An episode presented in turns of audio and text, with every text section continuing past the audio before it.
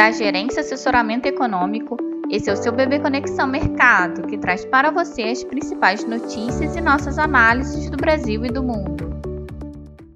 Sexta-feira, 11 de agosto de 2023, eu sou Eli Francis e vou dar um panorama sobre os principais mercados. No exterior, após a divulgação do CPI, ou inflação ao consumidor dos Estados Unidos, que levou o segundo CME para 90%, as apostas de que o Fed fará uma pausa no aperto monetário, os investidores estarão atentos à divulgação do PPI, que é a inflação ao produtor de julho, às 9h30, cujas expectativas são de uma alta na margem da confiança do consumidor da Universidade de Michigan às 11 horas. Adicionalmente, os players seguirão acompanhando atentamente todos os indicadores do mercado de trabalho, visando calibrarem suas apostas sobre os próximos passos do Fed.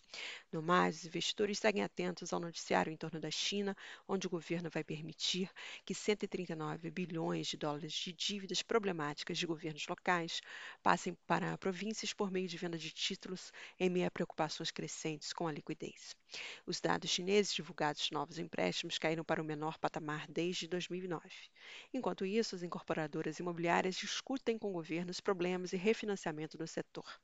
Sendo assim, para a sessão, acreditamos que as taxas dos treasuries apresentem queda com maior intensidade nos prazos intermediários, corrigindo as altas recentes, o dólar se valorize globalmente e as bolsas cedam.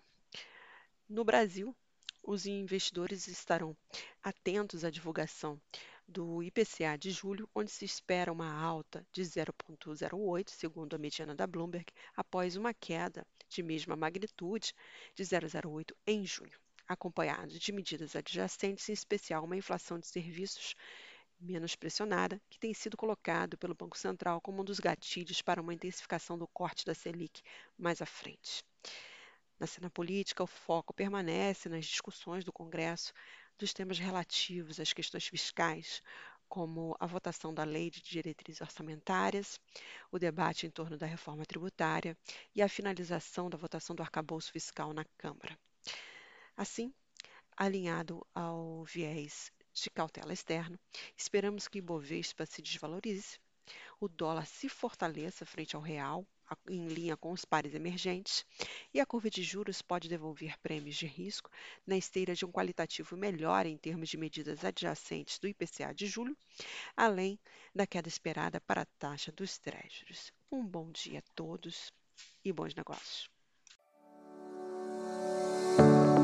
Por fim, lembramos que essas informações refletem somente expectativas e por isso a instituição não se responsabiliza por eventuais perdas financeiras.